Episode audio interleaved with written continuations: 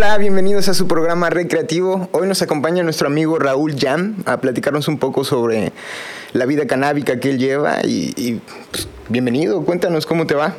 Hola amigos, buenas tardes a todos, o, días, noches, donde sea que se encuentren. Platícanos cómo surge Canasoch y por qué surge Canasoch. Canasoch es este mm, un emprendimiento de mis otros dos socios, Rodrigo Rivera y Mitsuo Teller, en el que pues vimos que todos éramos abogados, todos éramos funcionales cuando fumábamos mota y dijimos, tenemos algo acá, chavos. Y pues a raíz de eso nos fuimos capacitando en lo que es la, el tema legal actual del cannabis en México, constituir sociedades, cómo se puede comercializar o no. Y a raíz de eso, pues es que se dio el emprendimiento. Es un buffet de abogados así como tal, tres abogados. Veo, creo que también eres contador, me parece, ejerces como contador. Sí, yo soy contador, pero de manera empírica. Empírica, aprendiste sí, con el padre y con la sí, madre. Trabajé cinco años en el despacho contable de mi papá, en Playa del Carmen. Uh -huh. Y ahí fue este que me entraban los números. Lo que todo abogado anda oyendo, pues me terminó atrapando. ¿Y qué, qué papel desempeñas en, en Canasoch y cómo lo haces? En Canasoch, pues a diferencia de Rodrigo Rivera, que es la parte técnica, este, yo me cargo más bien de pues una parte administrativa, de ver a los clientes, hablar de las juntas, organizar un poco la agenda, la agenda junto a Mitsuo. Es lo que hacemos. Abogado y, y, y también contador. Eh, se lleva de la mano, tienes cierta eh, facilidad para, para, agarrar más chamba en, en, en este sentido. ¿Cómo, ¿Cómo, es ser abogado y contador y aparte canábico? Mm, eso merece un porrito. Préndelo. Fúmalo, pelana.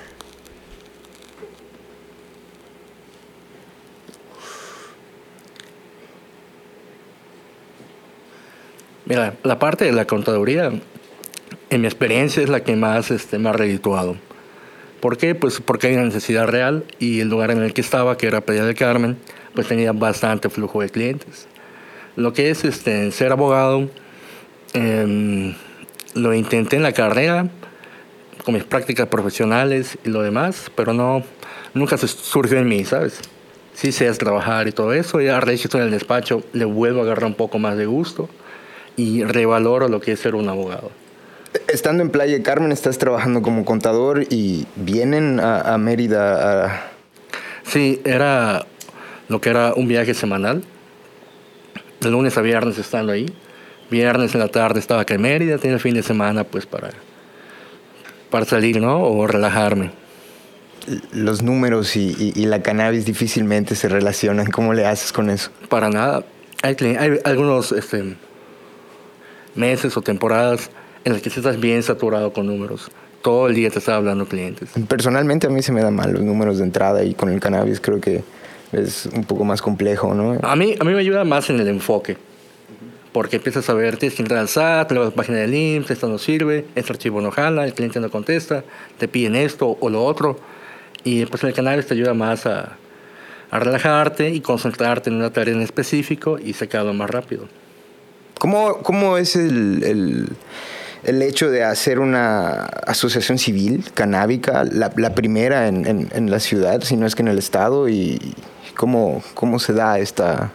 Sí, es el colectivo canábico del sureste 420. Uh -huh. es, es, es, un emprendimiento de un grupo de 18 individuos en un principio que vieron que había una necesidad real. ¿Emprendimiento la... dijiste? ¿Asociación civil con emprendimiento? Pues yo diría emprendimiento, de querer hacer algo, ¿no? Ya, claro. No, no casémonos con la idea de una palabra nada Sin más. duda. Su significado. Nada más te, te, quise meter aquí como, como maña, ¿no? Para ver si caías. Que no se repita. Uh, ok. bueno, continúa.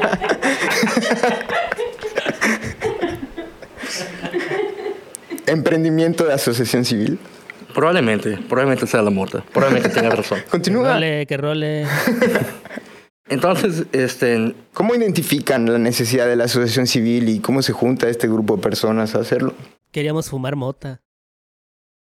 En, en voz, el asociado verde, Rodrigo Rivera. Que lo muteen, por favor. Ya, ya, cállate, cállate, cállate. Entonces, como yo te iba diciendo,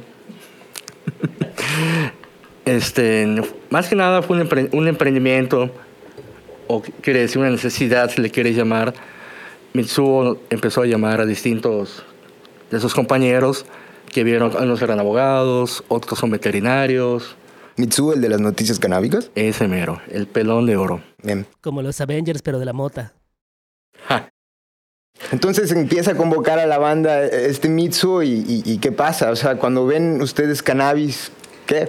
Pues nos organizamos y este, más que nada tardamos en formar la idea de lo que iba a ser una asociación civil, los pros, los contras, qué se podía hacer, qué no se podía hacer. Hicimos nuestra primera actividad en el centro de la ciudad, en el cuadro histórico. ¿Te acuerdas de dónde, Rodrigo? No se acuerdan. Este, Estábamos en Mejorada. Pero exactamente el nombre del, del lugar no, lo- no recuerdo porque con la pandemia lo cerraron. Estaba junto a un hotel. Pues ahí fue nuestra primera, nuestro primer acercamiento al, al público en general, se le puede llamar. Este, sí va a dar plática de lo que la situación actual del cannabis, un poco de asesoría legal. Tú fuiste, participaste esa vez. ¿No te acuerdas? Otra vida. Sí pasa, sí pasa, te Otro entiendo. show. Y, y al final se dio, si no mal equivoco, si no mal recuerdo, era una rosca. Una rosca canábica. Las roscas canábicas. que compartimos con la banda. Hubo algunos, este, no hubo malos viajes, pero sí hubo momentos muy lentos, llamémosle, ¿no? Ya.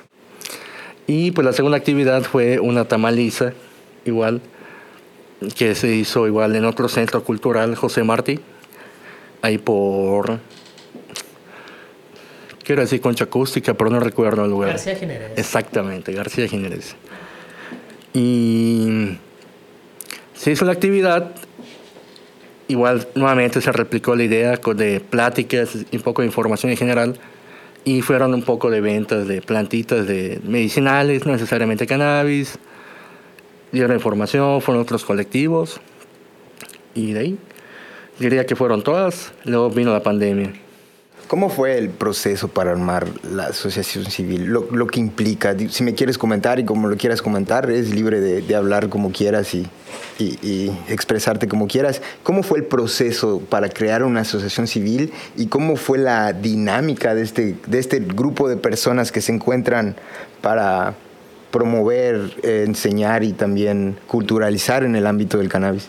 Pues en general fue un proceso laborioso porque son 18 individuos que no se conocen y conforme pasen los, los meses, los días, las horas, los porros, Multidisciplinario, me imagino. sí, totalmente multidisciplinario, distintos enfoques de ver un solo asunto. Y muchos porros. Aunque el asunto final sea el cannabis, siempre había, o hay todavía este, un poco de caminos distintos para llegar a la misma brecha. Y es totalmente justo y válido. Es como todo en la vida, siempre hay distintas formas de ver algo. ¿Y, y- y cómo es tu papel en, en- en estas dinámicas, Raúl? ¿Nos puedes compartir un poco cómo fue? Siendo sincero, claro, cómo no es nada fácil hacer una asociación civil y menos con personas extrañas. ¿Qué, qué fue de ti en, en ese transcurso? no? Pues en ese transcurso fue un transcurso totalmente de aprendizaje, porque entra desconociendo mucho de lo que es el cannabis, la cannabis. Y al día de hoy, pues gracias a lo que soy y a lo que hago, ha venido de ahí, porque es de parte de la experiencia, las distintas vivencias con las personas, se le puede llamar conflictos a veces, como en todos lados. Y cómo funcionaba yo en la asociación civil, o cómo funciona la asociación civil, es, pues no quisiera decir pegamento, pero diría más bien, me enfoco más en ver que todos puedan funcionar para llegar al mismo fin, Y, habiendo conflictos o no. Y- este papel que desempeñas en, eh, en la asociación civil, ¿cómo, ¿cómo se muestra ante un movimiento canábico naciente aquí en Yucatán? ¿Qué, qué, em, desarrollando un papel en la asociación civil, sales a, la colectividad y, cómo se da ese, ese salir ¿no? de, pues, de una actividad empresarial de un grupo cerrado a actividades culturales colectivas para la sociedad como tal. ¿Qué papel desempeñas ahí?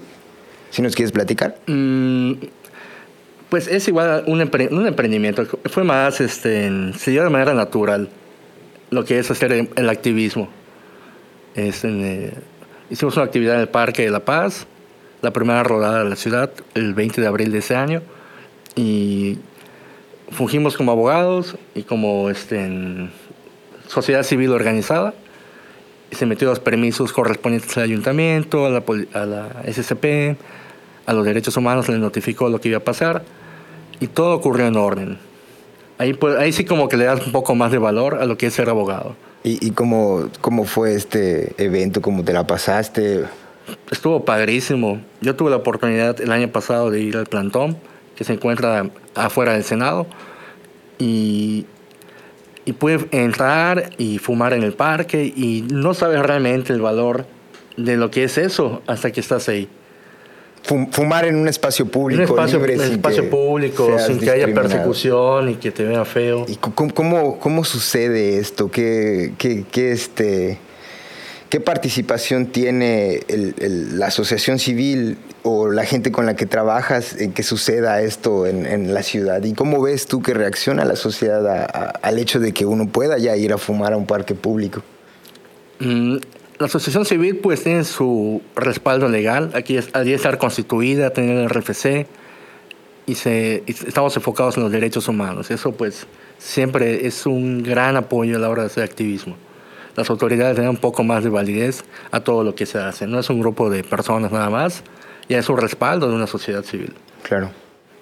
¿Y qué más me preguntas? ¿Cómo, ¿Cómo se dio este evento? ¿Cómo crees que reaccione la sociedad al hecho de que ya pueda ir a, Para empezar, si puede ir a consumir a un espacio público, en este caso el Parque de la Paz, así nomás, o, o sigue siendo como que te sientes seguro en la colectividad de varias personas, porque si vas solo también te lleva la policía. Pues más que colectividad, es como ya estás pidiendo los permisos.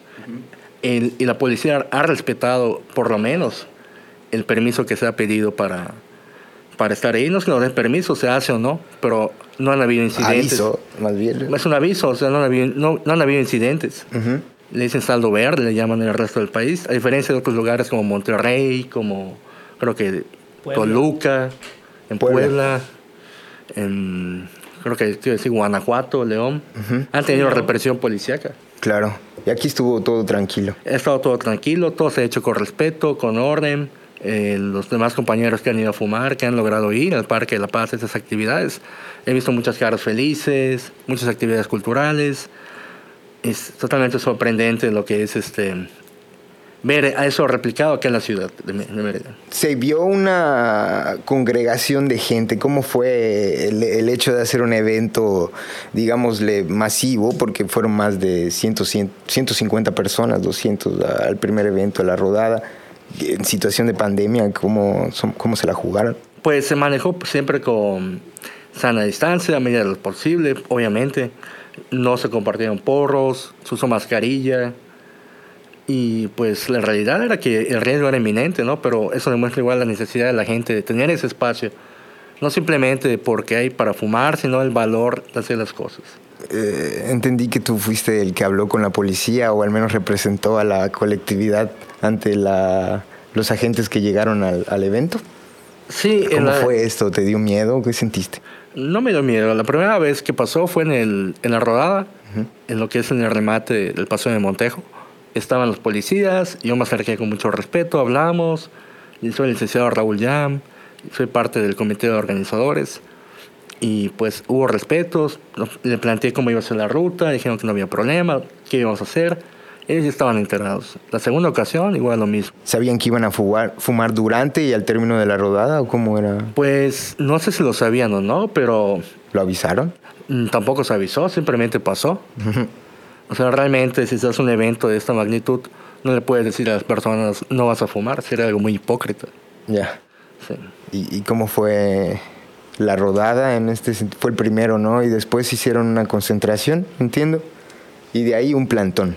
Tres actividades en tres meses. Es lo que se ha hecho. Ya. Y pues ahorita lo que queda sería darle seguimiento a todas esas actividades. Igual que los demás compañeros que están afuera hagan de su parte. Que si tienen dudas o tienen miedo de hacer las cosas, háganlo. Realmente hasta si hay error, se aprende de algo. Hace un momento mencioné si tuviste miedo con, pues cuando te acercas con, con un policía. Yo personalmente sigo temiendo, ¿no? Me, me tiembla las rodillas cuando se acerca una gente, incluso no portando nada, ¿no? es un asunto ya personal y creo que debería tratarlo, pero ¿cómo, cómo es tu acercamiento, en este caso, a los, los agentes y, y cómo ves tú que te perciben los agentes? Pues yo me acerco como un ciudadano hablando con un oficial, con respeto y pues así sea la conversación. A veces creo que lo que pasa en algunas ocasiones es que hay un poco de agresión, a veces el policía y pues el otro persona no sabe cómo responder y a veces hay choque ahí. Entonces tú muy sólido, pero ¿y la gente en el evento cómo percibiste miedo? sí, sí, al principio sí hubo miedo porque decían, bueno, ¿qué onda con este chavo? Ya lo rodearon de policías este, ¿qué está pasando? De hecho, algunas personas se me acercaron a ver si todo estaba bien. Le dije que todo estaba en orden. Solo eran policías haciendo su trabajo, ¿no? Incluso durante la, una, la segunda participación, la segunda intervención en el Parque de La Paz, hubo agentes infiltrados en el parque. Sorprendente. Agentes, uno, dos, ¿cuántos? Inspector Gadget Pech.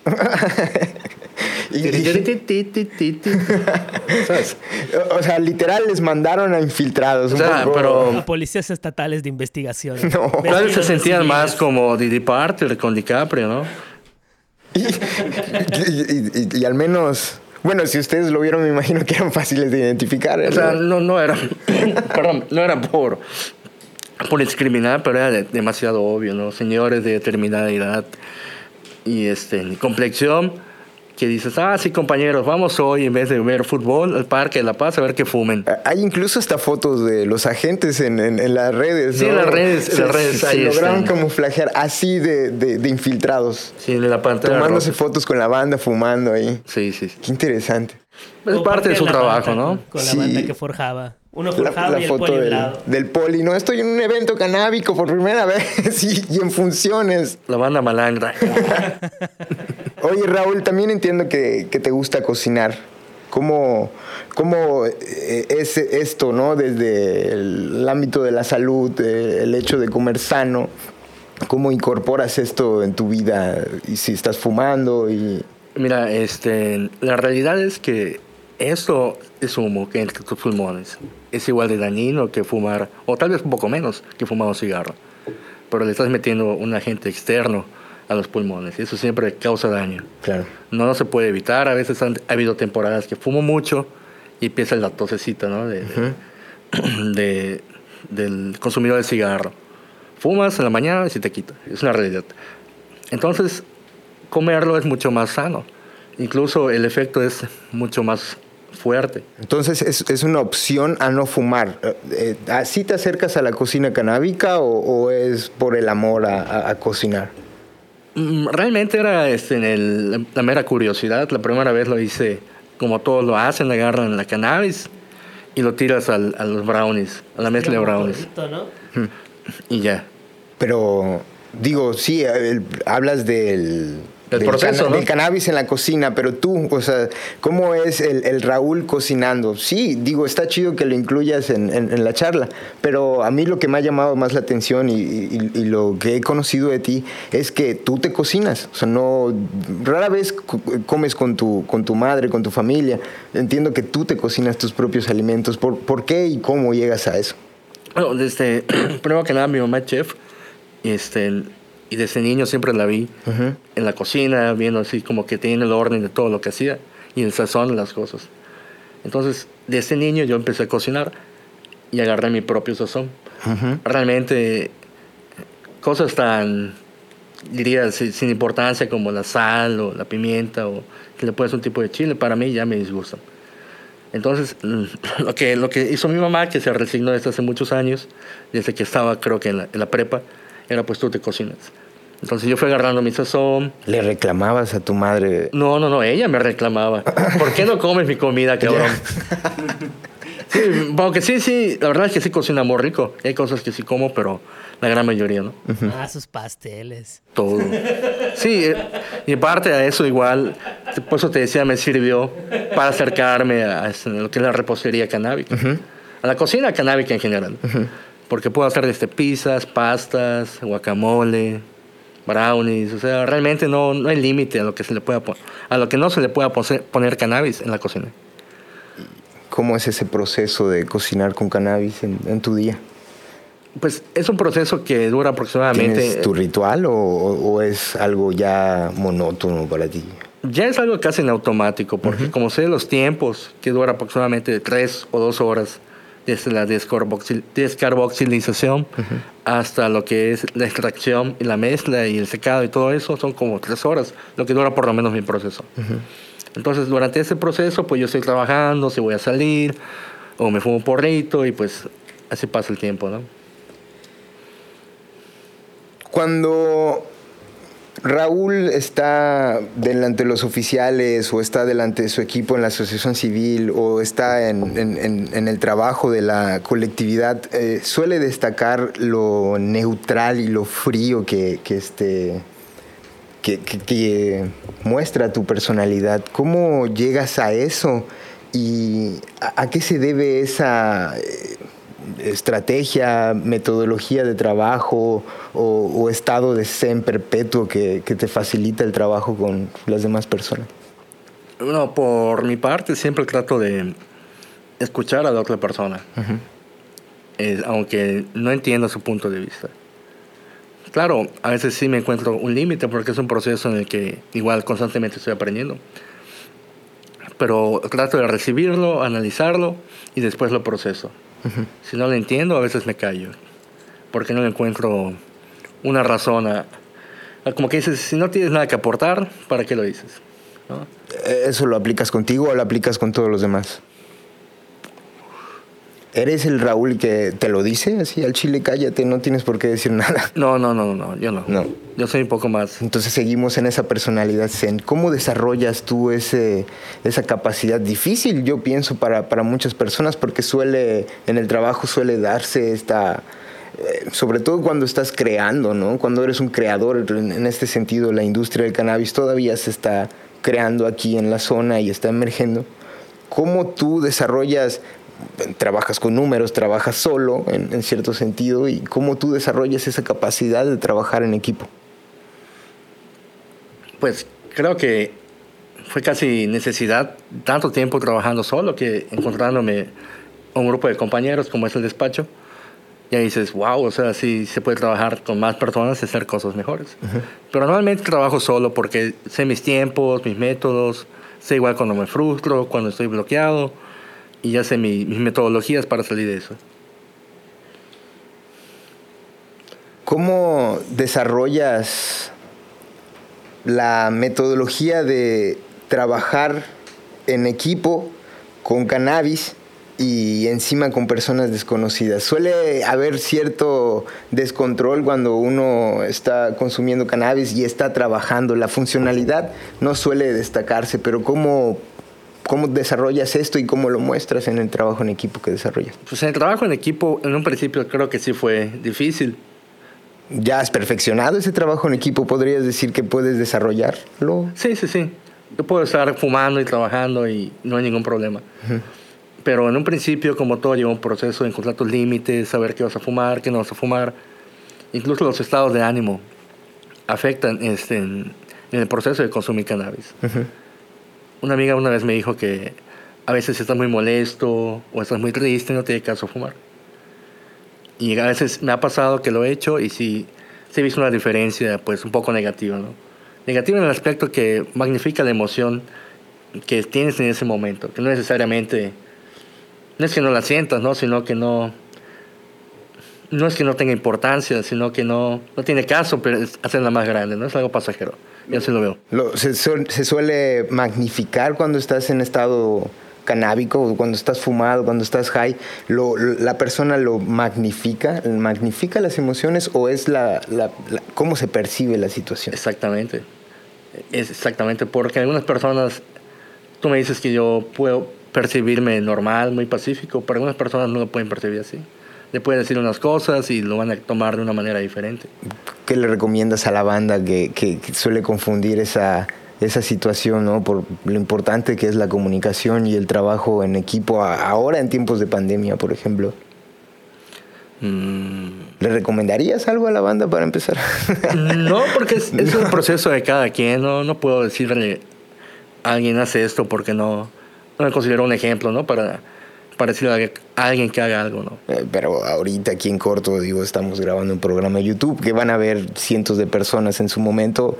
Hay alguien, supongo, al que le vas a llegar. ¿Qué le, qué le recomendarías si- estamos aquí juntos fumando? Yo no he podido armar mi, mi, mi- mi toque. Dios mío, ya se ocupaban los labios, no las manos. Estamos en, en- en una entrevista. ¿Qué le recomiendas a la banda que, que está empezando a, a trabajar en, en esta industria del cannabis y sobre todo se ve la necesidad de no, no trabajar solo, sino... Yo, yo les diría que empiecen de poco a más.